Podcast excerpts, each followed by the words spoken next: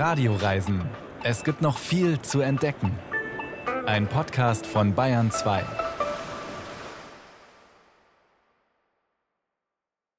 Das Reisen, wie wir es kannten, jahrzehntelang, das wird es so nicht mehr geben.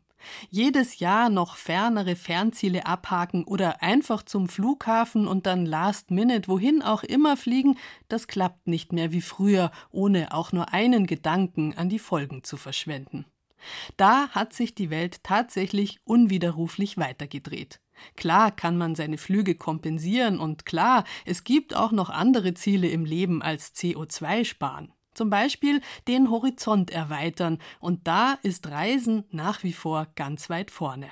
Aber grundsätzlich dürften heute alle Reisefreunde anders darüber denken als noch vor ein paar Jahren. Und dann hat uns auch noch Corona einen Tritt verpasst. Denn im Moment geht das ja gar nicht mehr einfach um die Welt jetten. Wie also könnte das in Zukunft weitergehen mit dem Reisen?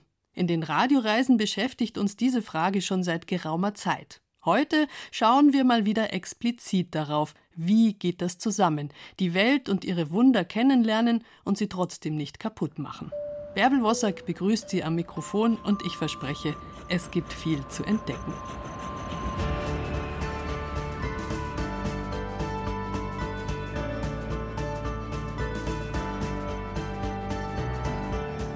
Der Zug ist eigentlich eine tolle Alternative für weite Strecken. Allerdings haben Flugzeug und Auto der Fernreise per Zug jahrzehntelang den Hahn abgedreht. Nachtzüge wurden eingestellt, Fahrpläne ausgedünnt. Manche Strecken sind langsamer geworden statt schneller. Der Mythos Orient Express ist verblasst. Aber mit etwas Enthusiasmus geht das natürlich immer noch, mit dem Zug richtig weit kommen. Tanja Palamkote ist bis nach Serbien und dann weiter nach Montenegro gefahren und hat ganz eindeutig festgestellt, der Weg ist das Ziel. Und dieser Weg, der bringt einen ganzen Haufen an überraschenden und unvergesslichen Erlebnissen mit sich. Belgrad, die Hauptstadt Serbiens. Ich bin schon zum vierten Mal hier mit einer großen Gruppe an Freunden. Wir sind zu zehnt. Aus Hessen, Thüringen, Berlin und Bayern kommen wir einmal im Jahr zusammen, um gemeinsam in Europa Abenteuer zu erleben.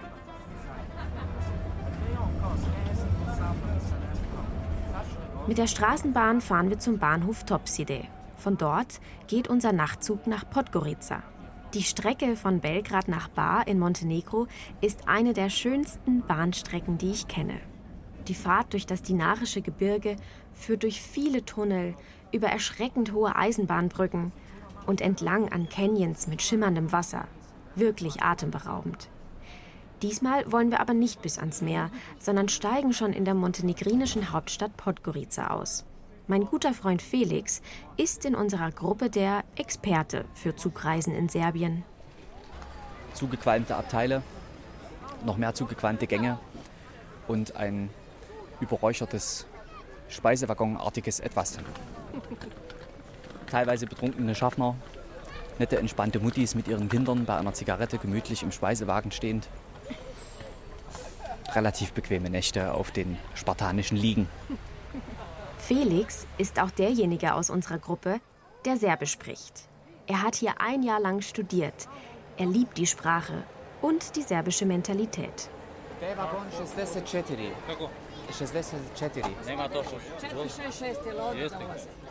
Wir schauen dem glatzköpfigen Schaffner zu, wie er die Fahrkarten kontrolliert. Er wirkt streng, ernst, gleichzeitig entspannt und sehr hilfsbereit. Nun sind wir an der Reihe.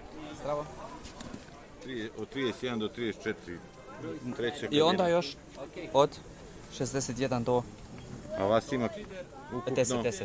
10 ljudi. Šesta kabina i treća kabina. Dobro. Hvala. Wir bekommen zu zehnt zwei Schlafkabinen zugeteilt. Dann steigen wir ein. So, Kabine Nummer 1. Und jetzt gehen wir noch in Kabine Nummer 2. Ja? Ja. Also wir haben Kabine 6 und 3. Das ist jetzt 3. Hier schlafen vier Leute Schön. und in der anderen Kabine sechs Leute. Ja. Wissen wir schon, wo wer schläft? Neu ist das hier alles. Unangenehm. Beschreib mal, wieso neu? Ja, überall Farbe. Es riecht nicht Nach Toilette? Ja. Oh, schau mal, guck mal, was Die, hier Kissenbe ist. die Kissenbezüge sind tatsächlich Schau mal, was weiß. hier ist. Oh, ein Rauchenverbotsschild. Wir werden sie. Oh, Die Abfahrt ist bewegend, fast dramatisch. Einige Menschen stehen am Gleis und winken. Familien und Freunde stehen im Gang am Fenster und winken zurück. Ich schaue mich in meiner Kabine um. Ich habe Glück, denn ich habe einen Platz in einer Viererkabine bekommen. Ein wahrer Luxus, denn hier hat man im Gegensatz zu den Kabinen mit sechs Liegen richtig viel Platz. Jeder bezieht sein Bett mit frischen weißen Laken. Für die kalte Nacht, es geht schließlich durchs Gebirge, gibt es zusätzlich Wolldecken. Nach dem Bettenbeziehen treffen wir uns auf dem schmalen Gang. Unser freundlicher, glatzköpfiger Schaffner antwortet auf die Frage, wo man rauchen darf, mit Zigarette in der Hand, dass man bei den Türen in der Nähe der Feuerlöscher rauchen soll. Da, wo es kein Fenster gibt und ein Kinderwagen steht. Sagen halt Eltern auch einfach nichts, ne? So, wo die Kinder jetzt einfach so unter der Kippe durchrennen. Ist halt hier normal. Die Stimmung ist ausgelassen und es spielt sogar jemand Akkordeon im Gang. also der Schaffner hat mir erzählt, dass der Speisewagen dieses Jahr kaputt ist und deswegen nicht mehr mitfährt. Leider. Zu unserem tiefen Bedauern. Mehr kann ich dazu ehrlich gesagt nicht sagen. Der ist dann einfach nicht mehr da. War- in immer? Auf alle Fälle alles andere als Speisen zu sich nehmen. Der Kellner ascht in die Spüle. Der Kellner, Gehilfe, der in der Küche steht, schneidet Paprika mit Kippe im Maul. Ansonsten laute, dröhnende Musik aus einem Mini-Lautsprecher. Geheiterte Stimmung. Viel Alkohol. Die meisten Fahrgäste bringen sich Essen und Trinken selbst mit. Wir sind auch gut mit Proviant versorgt. Die letzten Male wurden wir aber auch immer sehr gastfreundlich eingeladen, zum Beispiel auf einen Schnaps. Felix und ich laufen in Fahrtrichtung durch den Zug. Wir kommen an einem Bereich vorbei, den wir aus den letzten Jahren noch nicht kennen und der uns gleich besonders erscheint. Hier gelandet. Was ist das denn hier? Ach, hier sitzen die Schaffner. Siehst du, hier sitzen die Schaffner. Also das ist jetzt kein Restaurant dort hinten. Das ist auch nicht für jeden. Das ist einfach der Salon. Und dort kann man auch nicht so laut singen und sich auf unsere Art und Weise entspannen. Und er sagte, es sei für die Leute mit Geld. Dann habe ich gesagt, ja, dann ist das wohl doch nichts für uns.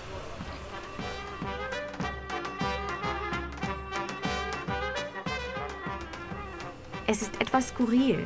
In unserem Gang wird gesungen, getanzt, laut gelacht, während zehn Meter weiter in diesem Salon eine scheinbar gehobene Gesellschaft zusammensitzt. Wobei die meisten in dem Luxussalon die Schaffner selbst sind. Wir werden gleich angesprochen, auf Serbisch, wo wir herkommen, was wir machen, wo wir hinfahren und warum wir Deutsche in Serbien Urlaub machen. Die Schaffner, alles Männer, sitzen um einen viereckigen Tisch herum und trinken Bier. Der Salon ist leicht neblig, es riecht stark nach Rauch. Schade um die Wände, denke ich mir. Diese sind nämlich mit Edelhölzern verkleidet. Vier andere Fahrgäste sitzen auf einer Couch, unterhalten sich. Sie scheinen sich alle zu kennen. Eine offene, unordentliche Theke rundet das exklusive, aber nicht zu prunkvolle Ambiente ab. Einer der etwas älteren Schaffner erzählt uns, wie er schon seit 33 Jahren in diesem Beruf arbeitet. Ista pruga, ista destinacija. Išli smo prije za Novi Sad, Niš, ali samo sad ide pruga. Ich fahre immer dieselbe Strecke, selbes Ziel. Früher sind wir noch nach Novi Sad gefahren, jetzt nur noch nach Bar. Das Interessante an dem Beruf ist, dass immer was Neues passiert, man neue Reisende kennenlernt. Bis zum Krieg gab es noch sieben Züge pro Tag auf der Strecke. Jetzt ist es nur noch einer abends. Also fahren auch weniger Leute mit. Seit 2000, seit der Bombardierung, wurde es weniger. Sie hat viel kaputt gemacht. Zwei Jahre ist alles stagniert. Wir sind eigentlich kein wildes Volk, aber so hat man das mit uns gemacht. Andeutungen und Erzählungen vom Balkankrieg, der nicht allzu lang her ist, hört man hier sehr oft. Vor 14 Jahren waren sie noch ein Land, Serbien und Montenegro. Heute fahren wir über die Grenze und werden kontrolliert.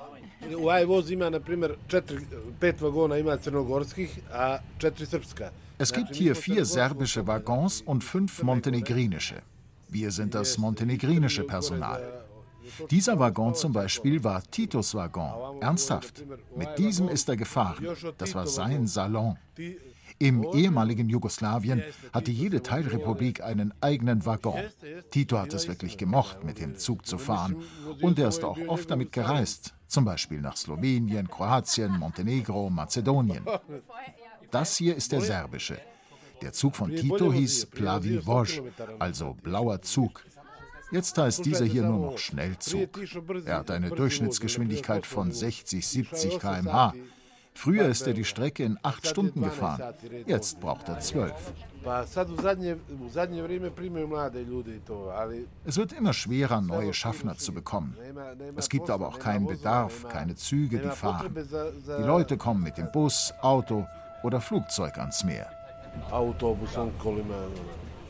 Der jüngste Schaffner in der Runde ist 26. Wie die anderen trägt er eine simple Uniform, dunkelblaue Hosen und ein hellblaues Kurzarmhemd. Ein wenig schüchtern erscheint der junge Schaffner, aber motiviert und offen, mit uns über seine Arbeit zu reden. Es ist eine schöne Arbeit. In der Familie meiner Mutter haben alle in dem Beruf gearbeitet, mein Bruder genauso. Deshalb bin ich auch Schaffner geworden. Ich finde den Beruf zwar schön, würde aber gerne mehr verdienen. Also wenn man alleine lebt, kann man mit dem Gehalt leben. Ich habe Frau und Kind, da muss die Frau auch arbeiten. Das Gehalt liegt bei 400 Euro pro Monat für über 200 Stunden Arbeit. Vom Gehalt allein kann ich nicht leben. Jeder hat noch eine zusätzliche Arbeit, zum Beispiel Obst oder Gemüse aus dem Garten, das er verkauft. Auf die Frage hin, ob Bestechungen dazu zählen und wie oft sie bestochen werden, lacht er und meint, Falsche Frage. Darüber wird nicht gesprochen. Das geht nur unter vier Augen. To u četiri oka.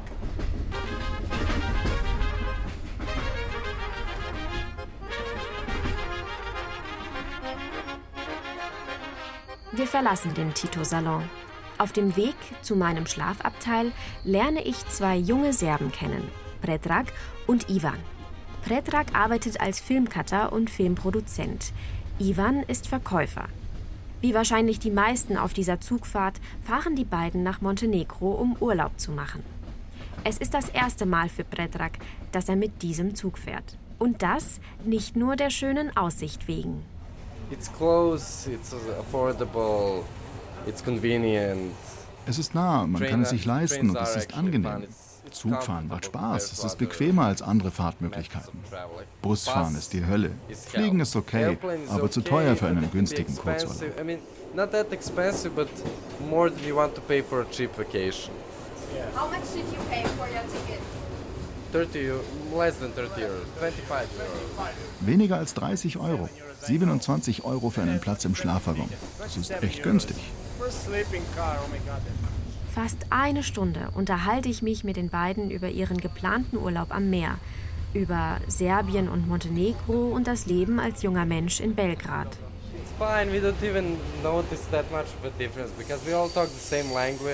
Wir merken kaum den Unterschied, weil wir alle dieselbe Sprache sprechen.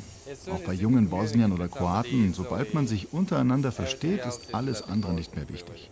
Man vergisst, dass man aus einem anderen Land stammt, nach ein paar Sätzen.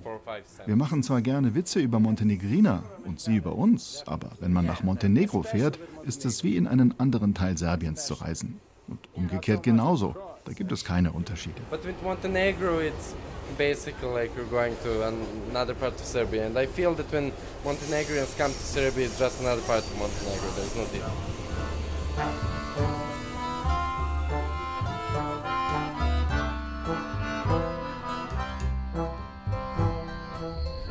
Draußen ist es bereits dunkel, denn es ist fast Mitternacht.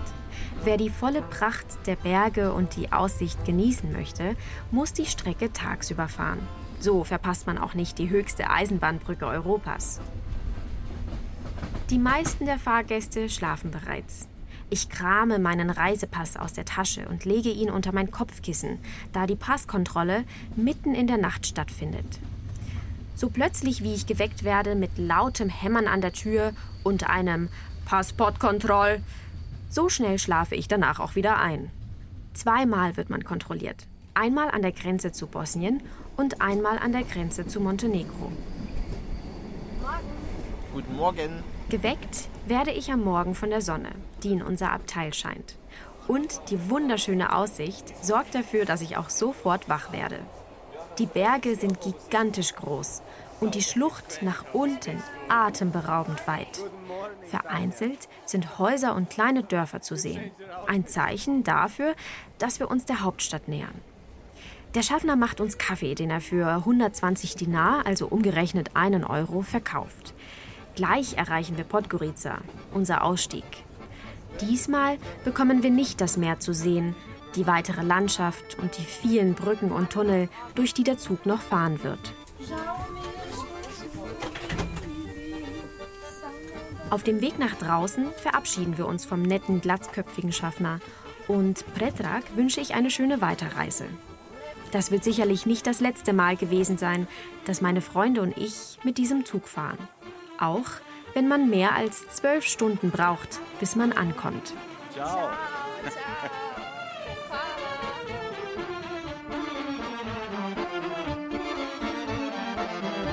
Mit dem Zug von Serbien nach Montenegro. Diese Fahrt ist vielleicht kein Wellnessurlaub, aber dafür gibt es so viele spannende Begegnungen, wie sie im Auto niemals stattfinden können. Also, falls Corona uns hoffentlich mal wieder aus dem Würgegriff lässt, schrecken Sie nicht zurück vor langen Zugreisen. Es lohnt sich.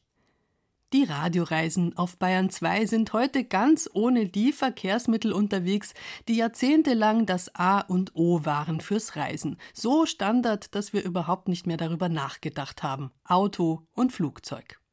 An die Ostsee kommt man problemlos ohne Auto. Ein Reiseziel, das einem die persönliche CO2-Bilanz nicht gleich komplett verhagelt. Und dann auch noch Corona. Viele, denen das früher nie in den Sinn gekommen wäre, denken jetzt über deutsche Reiseziele nach. Die Nord- und die Ostseeküste erleben einen Boom und viele AnwohnerInnen fürchten sich schon vor Massentourismus vor der eigenen Haustür.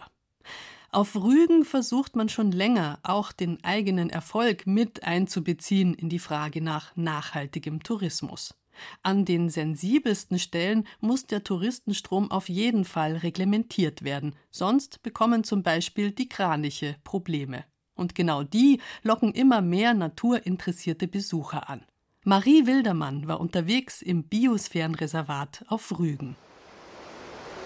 Also wir gehen gleich auf den Königstuhl. Das ist der höchste Punkt an der Kreideküste und ist der Anziehungspunkt seit über 200 Jahren. Jeder will dorthin und für manche Menschen auswärts ist Rügen identisch mit den Kreidefelsen. Halbrügen kennt diesen Mann und verdankt ihm sehr viel. Professor Hans-Dieter Knapp, Geobotaniker, DDR-Oppositioneller, Landschaftsökologe. Während und nach der Wende hat er maßgeblich an den Naturschutzkonzepten in Mecklenburg-Vorpommern mitgewirkt. Ohne sein Engagement für den Naturschutz sähe die Küste von Rügen heute vielleicht aus wie so viele traurige Strände dieser Welt, Hochhäuser ohne Ende und mehrspurige Straßen in unmittelbarer Strandnähe. Vor dem neuen modernen Besucherzentrum des Nationalparks Jasmund treffen wir ihn. Wir, das sind ein Dutzend Journalisten, die vom Tourismusverband Mecklenburg-Vorpommerns durch die Naturschutzgebiete geführt werden. Heute ist Hans-Dieter Knapp persönlich unser Guide. Mit breitkrempigem Lederhut, weitem Umhang und knorrigem Holzstab sieht er aus wie ein Schäfer, wie ein guter Hirte. Und das ist er wohl auch. Als 1996 die Wissower Klinken im Meer versunken äh, sind, ging es deutschlandweit durch die Presse, Rügen ist so gut wie untergegangen, die Kreidefelsen sind weg, es lohnt gar nicht mehr, dorthin zu fahren. Aber Rügen ist sehr viel mehr als die Kreidefelsen, wenngleich diese etwas ganz Besonderes sind. So, und es ist absehbar, dass mit dem Küstenrückgang auch dieser Zugang zum Königstuhl irgendwann abbrechen und im Meer versinken wird. Und dann wäre der Königsstuhl nicht mehr zugänglich.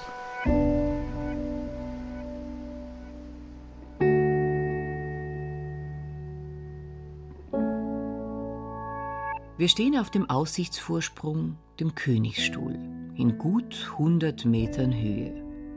Der Weg hierher ist schmal und bröckelt an beiden Seiten. Irgendwann muss der Zugang gesperrt werden, sonst wird es lebensgefährlich.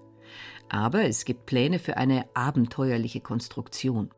Eine filigrane Plattform, die über dem jetzigen Aussichtspunkt schweben soll. Sie könnte Besucherinnen und Besucher weiterhin die Aussicht auf die weißen Kreidefelsen ermöglichen. Und die ist wirklich atemberaubend. Der Horizont trennt den hellblauen Himmel vom graublauen Meer. Die Steilküsten links und rechts neben uns strahlen in leuchtendem Weiß. Und die Bäume wachsen bis haarscharf an die Klippen. So eine Kulisse gibt es nur an den Küsten von Rügen. Hans-Dieter Knapp erzählt, dass im Laufe der Zeit immer wieder Vorsprünge wegbrechen und ins Meer stürzen. Mit dem Klimawandel habe das aber nichts zu tun. Das ist die Küstendynamik. Alle Küsten der Welt unterliegen ständiger Veränderung. Die Buchenwälder hier im Nationalpark Jasmund am nordöstlichsten Zipfel Rügens sind seit 2011 UNESCO-Weltnaturerbe. Auch das ist ein Verdienst des Landschaftsökologen Knapp. Nach dem Ende der DDR nutzten Knapp und seine Kollegen das kleine Zeitfenster, das die Gunst der Geschichte geöffnet hatte. Erstaunlicherweise sind die Kreidefelsen selbst noch nicht Teil des Weltnaturerbes. Es werde aber in diese Richtung gearbeitet, sagt Knapp, der als Honorarprofessor an der Universität in Greifswald lehrt. Ein gemütlicher Spaziergang ist die Wanderung mit Knapp nicht. Der 70-Jährige geht zügig voran. Er macht Pausen, wartet auf die Gruppe und erzählt auch vom Biosphärenreservat in Südostrügen, circa 40 Kilometer weiter südlich auf der Insel. Das ist das nächste Ziel meiner Reise. Auch die berühmten Kranich-Rastplätze will ich sehen. Und ich möchte wissen, ob und wie das funktionieren kann. Sanfter Tourismus in Zeiten von Massenurlaub.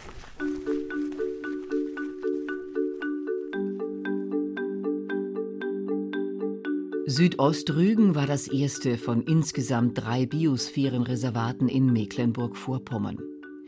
Biosphärenreservate versuchen Menschen, Naturschutz und Ökonomie in Einklang zu bringen. Also energieeffizient bauen, sanfter Tourismus, Biolandwirtschaft. Hier gehört auch ein einzigartiges Mobilitätskonzept dazu. Urlauber können ganz auf das Auto verzichten. Kleinwegebahnen fahren zu den Stränden. Busse, in der Hauptsaison alle mit Fahrradanhängern, bringen die Menschen zu touristischen Highlights. Inzwischen gehören 30 zertifizierte Unternehmen zur Partnerinitiative Biosphärenreservat Südoströgen. Der Pommernhof Westphal zum Beispiel mit seinen mehr als 1000 rauwolligen pommerschen Landschafen. Imkereien, Biohöfe, Fischereibetriebe, Molkereien, Bäckereien, aber auch viele Cafés, Restaurants, Pensionen und Hotels arbeiten nach Biosphärenstandards. Zum Beispiel die Wasserferienwelt im Jaich in der Nähe von Putbus. Hier können die Gäste auf schwimmenden Ferienhäusern und Pfahlbauten Urlaub machen und vom Küchenfenster aus die Fische fürs Abendessen angeln. Ein Dampfer mit einer kleinen Touristengruppe an Bord bringt mich auf die Insel Film. Zu DDR-Zeiten war die kleine, zweieinhalb Kilometer lange Insel für die Bürger tabu. Es war die Ferieninsel der Minister. Nach der Wende wurde hier die Internationale Naturschutzakademie aufgebaut. Auf der Insel gilt die strengste Kategorie, Kernzone 1. Das heißt auch Baden verboten. Aber spazieren gehen darf man. Diese Wetterkapriolen, die wir jetzt teilweise haben, hatte ich früher nicht gekannt.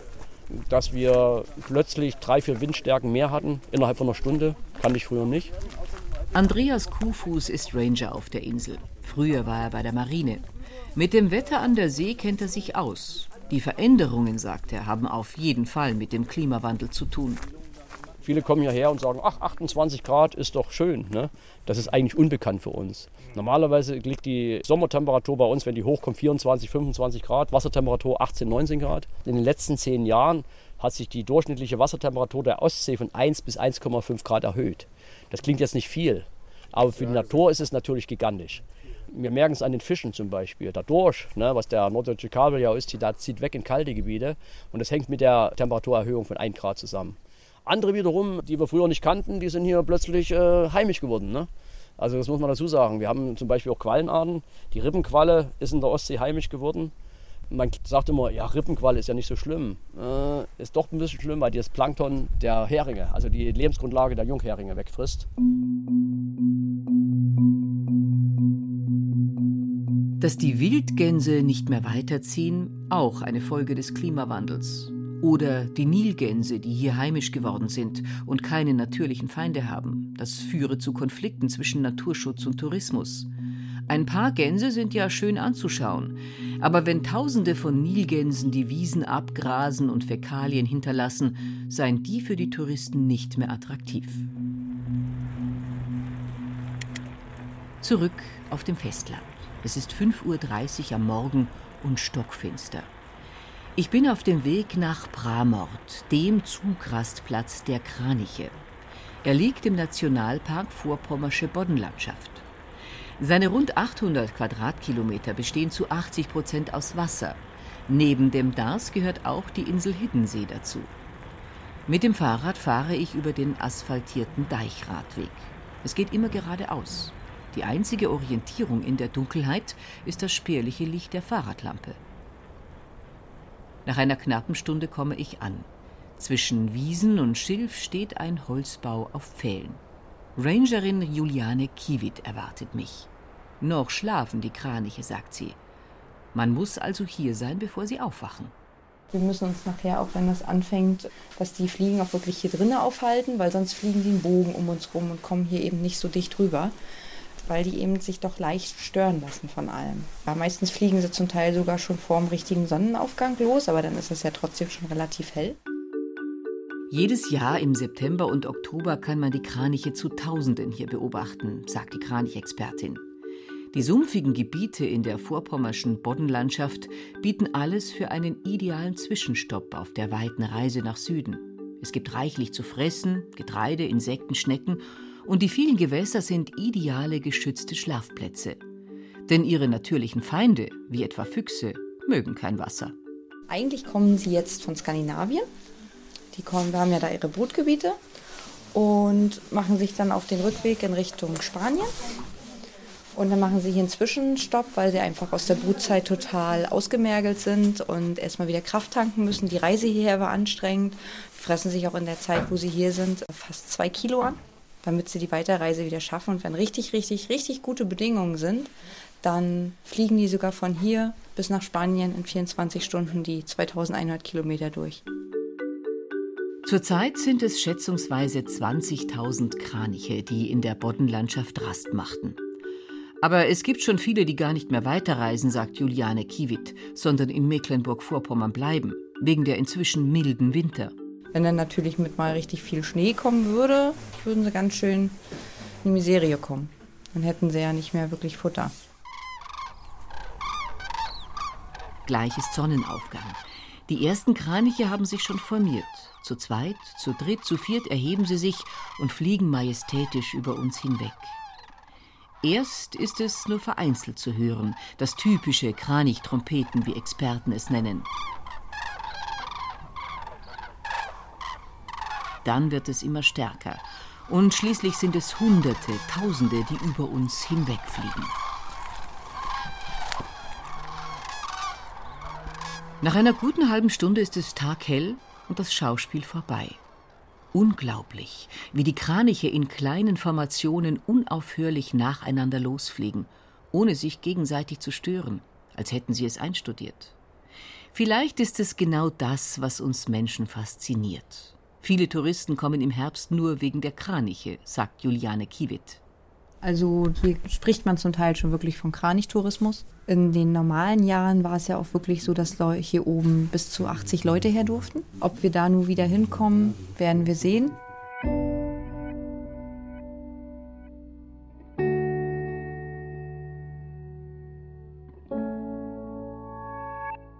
Das Meer, die Stille, die Natur, die Vogelwelt. Mit dem Fahrrad, mit Bus oder Bahn unterwegs sein – das alles trägt zur Entschleunigung bei. Und damit hat Urlaub in einem Biosphärenreservat mit Ausflügen in Naturschutzgebiete einen extrem hohen Erholungswert. Das Interesse an umweltbewusstem Reisen hat in den letzten Jahren deutlich zugenommen. Mecklenburg-Vorpommern hat es geschafft, trotz des Massenurlaubs sanften Tourismus anzubieten und zeigt damit, dass Naturschutz und Wirtschaft keine Gegensätze sein müssen, sondern sich im Gegenteil wunderbar ergänzen können.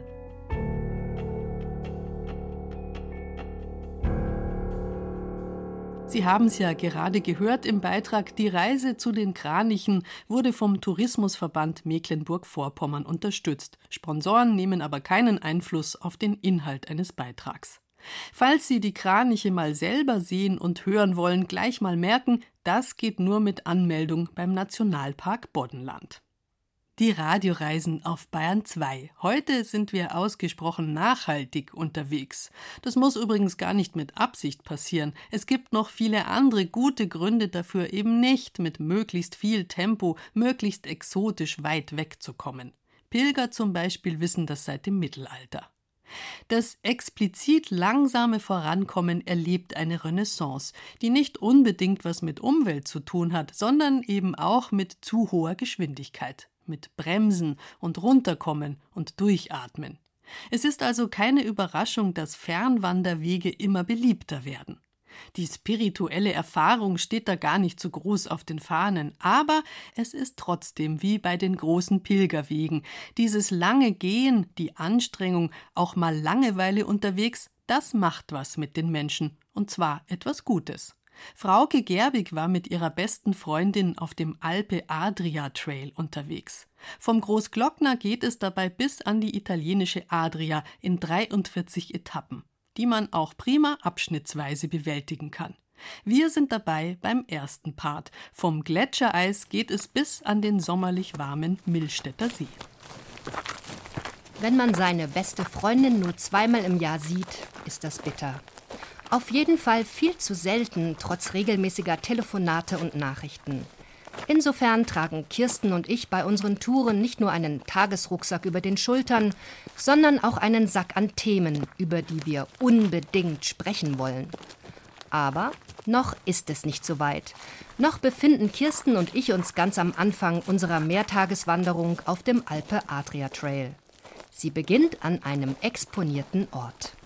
Ja, herzlich willkommen hier auf der Kaiser Franz Josef Höhe. Warum Kaiser Franz Josef Höhe? Der Kaiser war hier, deswegen ist nach ihm benannt und hier fängt auch der Alpe Adria Trail an.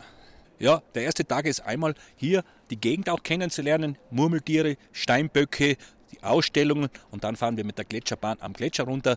Der erste Tag ist dann eben am Gletscher und dann geht es nach Heiligenblut.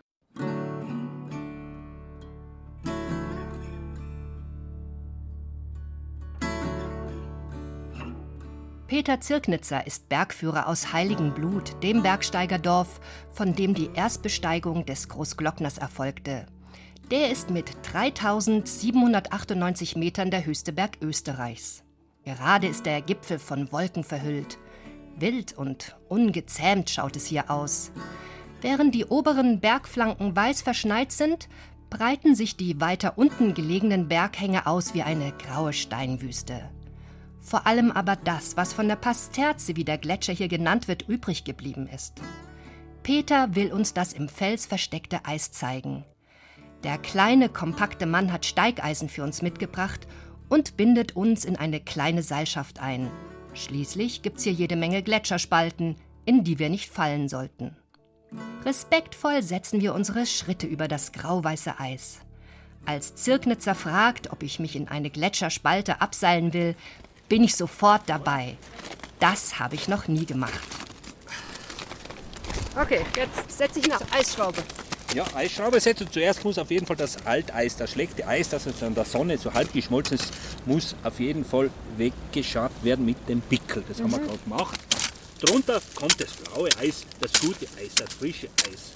Und hier setzen wir dann die Eisschraube. Die wird sozusagen etwas mehr über den rechten Winkel wird die dann eingedreht, ja? Festhalten und dann reindrehen, schau. Nachdem wir einen festen Stand im Eis gebaut haben, lässt mich der Bergführer am Seil langsam die schmale Gletscherspalte hinunter. Breitbeinig stoße ich die Steigeisen horizontal in das Eis hinein, das, je tiefer ich komme, umso blauer und reiner wird. Es ist auch gleich viel kälter. Als ich nach oben schaue, sehe ich die kleinen Köpfe von Peter und Kirsten und ein Stückchen blauen Himmel. Ich fühle mich unten und oben zugleich. Eine einmalige Erfahrung. Die Nacht verbringen Kirsten und ich in heiligem Blut und stehen am nächsten Morgen erwartungsvoll vor unserem Hotel. Herzlich willkommen bei unserem Upper Area Trail. Heute machen wir die zweite Etappe. Diese zweite Etappe steht eigentlich im Zeichen von Kulturlandschaften. Und die zweite Etappe startet in Heiligenblut und wir gehen dann zu der Gemeinde Großkirchheim in der Ortschaft Döllach.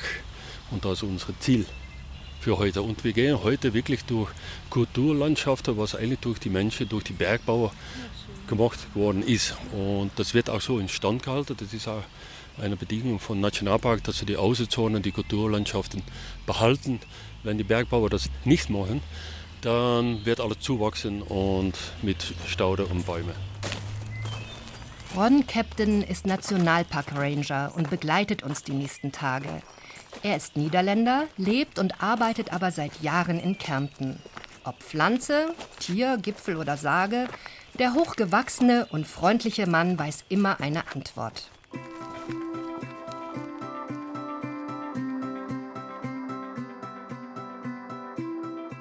Wir wandern talwärts, hinein in eine komplett andere Klimazone. Es ist nicht mehr schroff und kühl, sondern sonnig warm, die Wiesen sind blumenbedeckt. Schmetterlinge und Bienen torkeln durch die laue Luft. Kein Wunder, Heiligenblut liegt 1000 Meter unter der Franz-Josef-Höhe.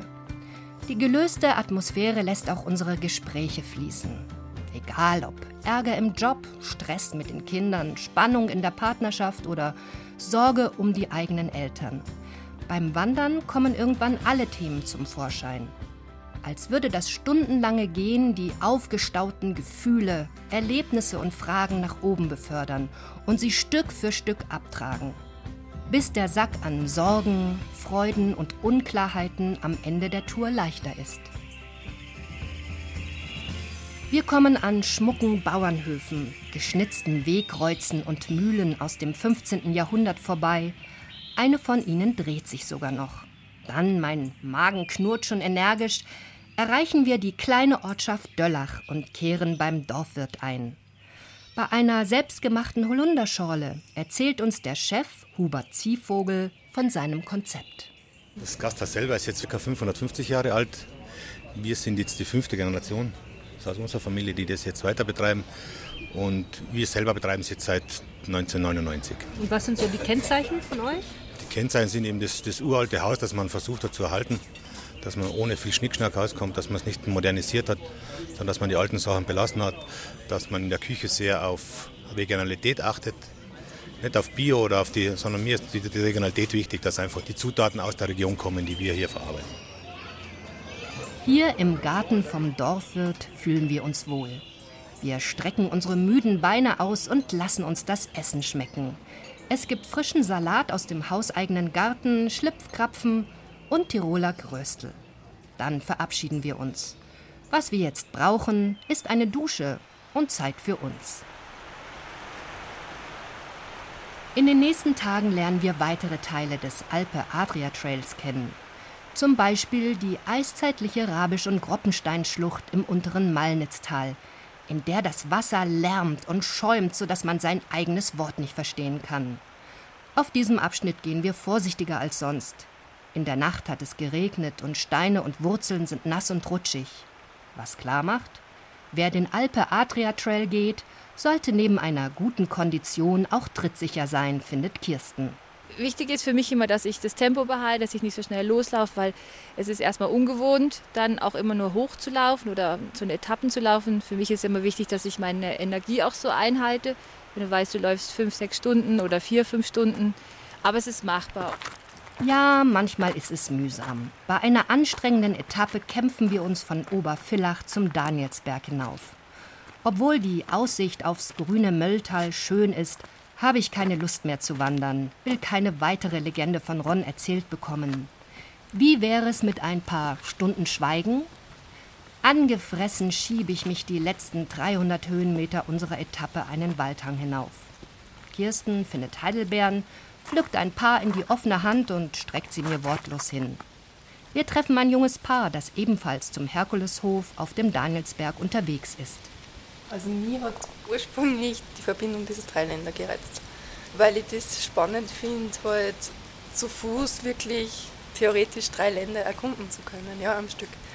Und der Reiz ist eben das zu Fuß gehen, also einfach zu Fuß die Welt zu erkunden. Und die Herausforderung ist für mich jetzt äh, einfach körperlich, einfach, dass anstrengend wird nach vier Stunden für mich mit dem Rucksack auch. und dass es ungewohnt ist, so viel Gewicht zu tragen. Und ja, was nur so der Reiz war, einfach so ein bisschen ins Meditative zu kommen. Das Gespräch hat uns abgelenkt. Schon stehen wir auf dem Danielsberg auf 966 Metern. Nicht nur beim Wandern geht's oft auf und ab, auch unsere Motivation muss diverse Höhenmeter am Tag verkraften, findet Kirsten. Ja, es ist anstrengend auch, aber es tut auch gut. Und das ist ja das, was ich auch wollte. Also ich meine, ich will mich anstrengen, ich will mich ja verausgaben. Und ich denke auch, wenn man, es könnte dann auch, wenn du ein paar Tage unterwegs bist, auch mehr sein, weil du dich einfach einläufst. Und es ist immer interessant bis jetzt gewesen und schön.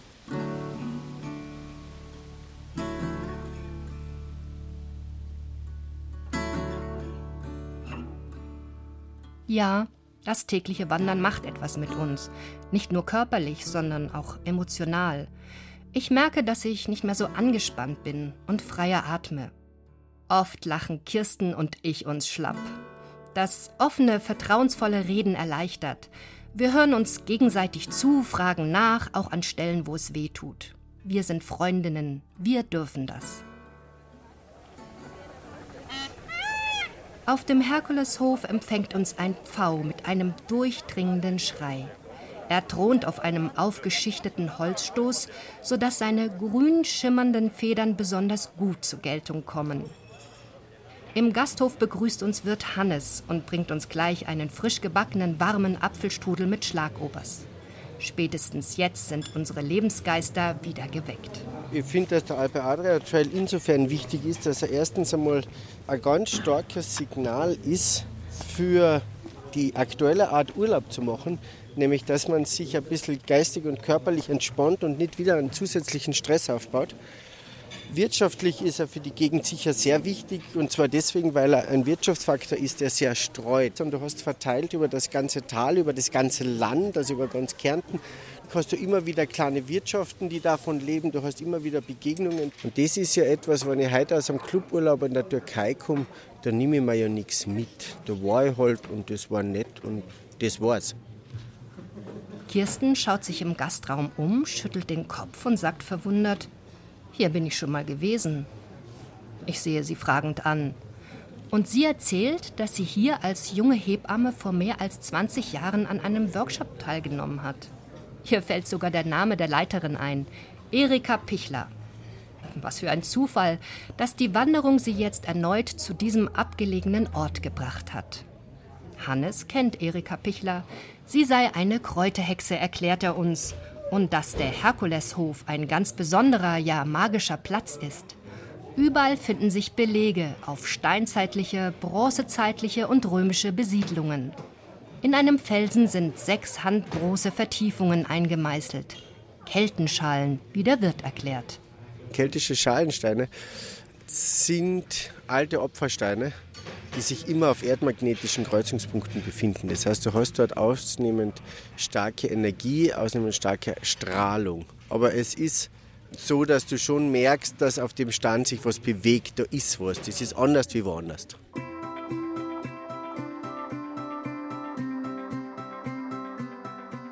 Wir beenden unsere Tour am nächsten Tag, nach der Etappe von der Alexanderhütte nach Döbriach. Nach einem Aufstieg aufs Kampelnock auf 2130 Meter haben wir uns die leckere Speckplatte und den Obstler verdient. Ja. Gesundheit. Gesund. Prost. Prost. Prost. Am nächsten Tag springen Kirsten und ich in den türkis schimmernden Millstätter See. Ein herrliches Gefühl. Wir fühlen uns befreit von den Bergschuhen und dem Rucksack. Wie viele Schritte sind wir gegangen? Wir wissen es nicht. Es ist auch nicht wichtig. Wichtig ist, dass wir Zeit für uns hatten. Wir haben viel geredet. Der Sack an Themen ist abgearbeitet.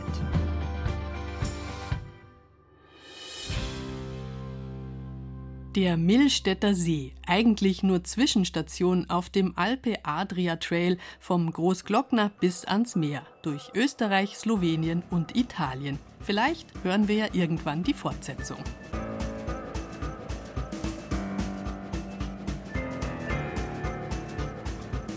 Wir kommen jetzt wieder zurück nach Hause. Vom Reisen, egal wie und wohin, lässt sich definitiv nur träumen zurzeit. Wobei es ja eine schöne Hilfe gibt. Abonnieren Sie unseren Radioreisen Podcast, hören Sie alte und neue Reisen jederzeit und kommen Sie wenigstens im Kopf ein bisschen raus aus dem Haus und weg von zu Hause. Das kann mal richtig gut tun in diesen Zeiten, wo der Radius so klein geworden ist. ARD Audiothek, BR Podcast Center oder einfach unsere Homepage bayern2.de Radioreisen. Da ist Hörstoff, der reicht locker für diesen Lockdown. Am Mikrofon verabschiedet sich Bärbel Wossack.